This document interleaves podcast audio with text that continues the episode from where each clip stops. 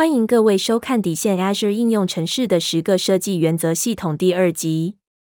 本集节目将讨论 Azure 应用城市的十个设计原则中的第二个原则：让各个项目都有备援，Make all things redundant。将备援建置到您的应用程式中，以避免发生单一失败点。复原应用程式会环绕着失败路由，识别您的应用程式中的关键路径。路径中的每个点上有备援吗？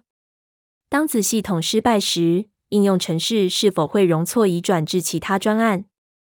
下列就来讨论九个建议。第一个建议：考虑商务需求。系统内建的备援数量可能同时影响成本和复杂度。您的架构应根据商务需求，例如复原时间目标 （RTO）。比方说，多区域部署成本高于单一区域部署，并且管理更为复杂。您将需要作业程序来处理容错移转和容错回复。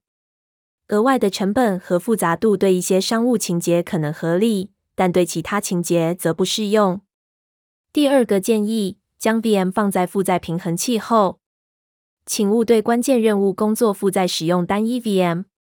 相反的，请将多个 VM 放置在负载平衡器后方。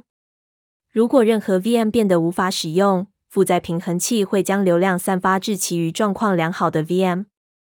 若要了解如何部署此设定，请参阅用于延展性和可用性的多个 VM。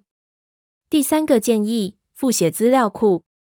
Azure SQL 资料库和 Azure Cosmos DB 会自动复写区域内的资料，而且您可以跨区域启用异地复写。如果您使用 IaaS 资料库解决方案，请选择支援复写和容错移转的解决方案，例如 SQL Server Always On 可用性群组。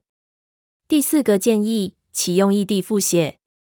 Azure SQL 资料库和 Azure Cosmos DB 的异地复写会在一或多个次要区域中建立资料的次要可读取副本。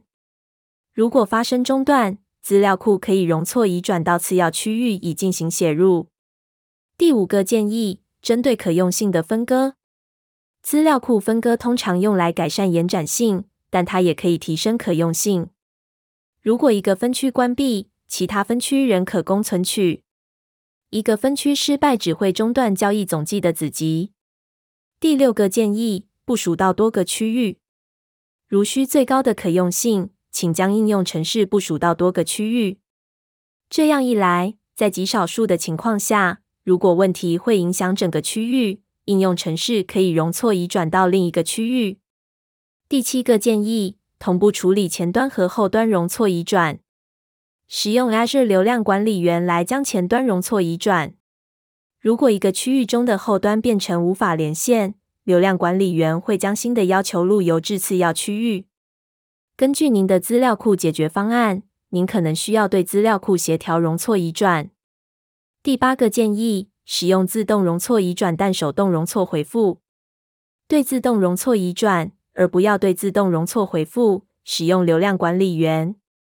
自动容错回复带有的风险是，您可能会在区域完全状况良好之前切换到主要区域。相反的，请确认所有的应用程式子系统状况良好，然后再手动进行容错回复。此外，根据资料库。在容错移转之前，您可能需要检查资料的一致性。若要达成此目的，请在容错移转之后停用流量管理员的主要端点。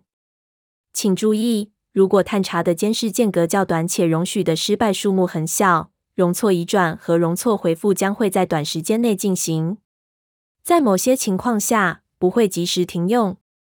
若要避免未确认的容错回复，请考虑同时实作健康情况端点，以确认所有子系统都状况良好。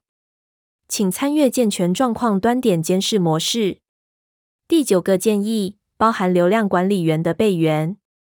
流量管理员是可能的失败点。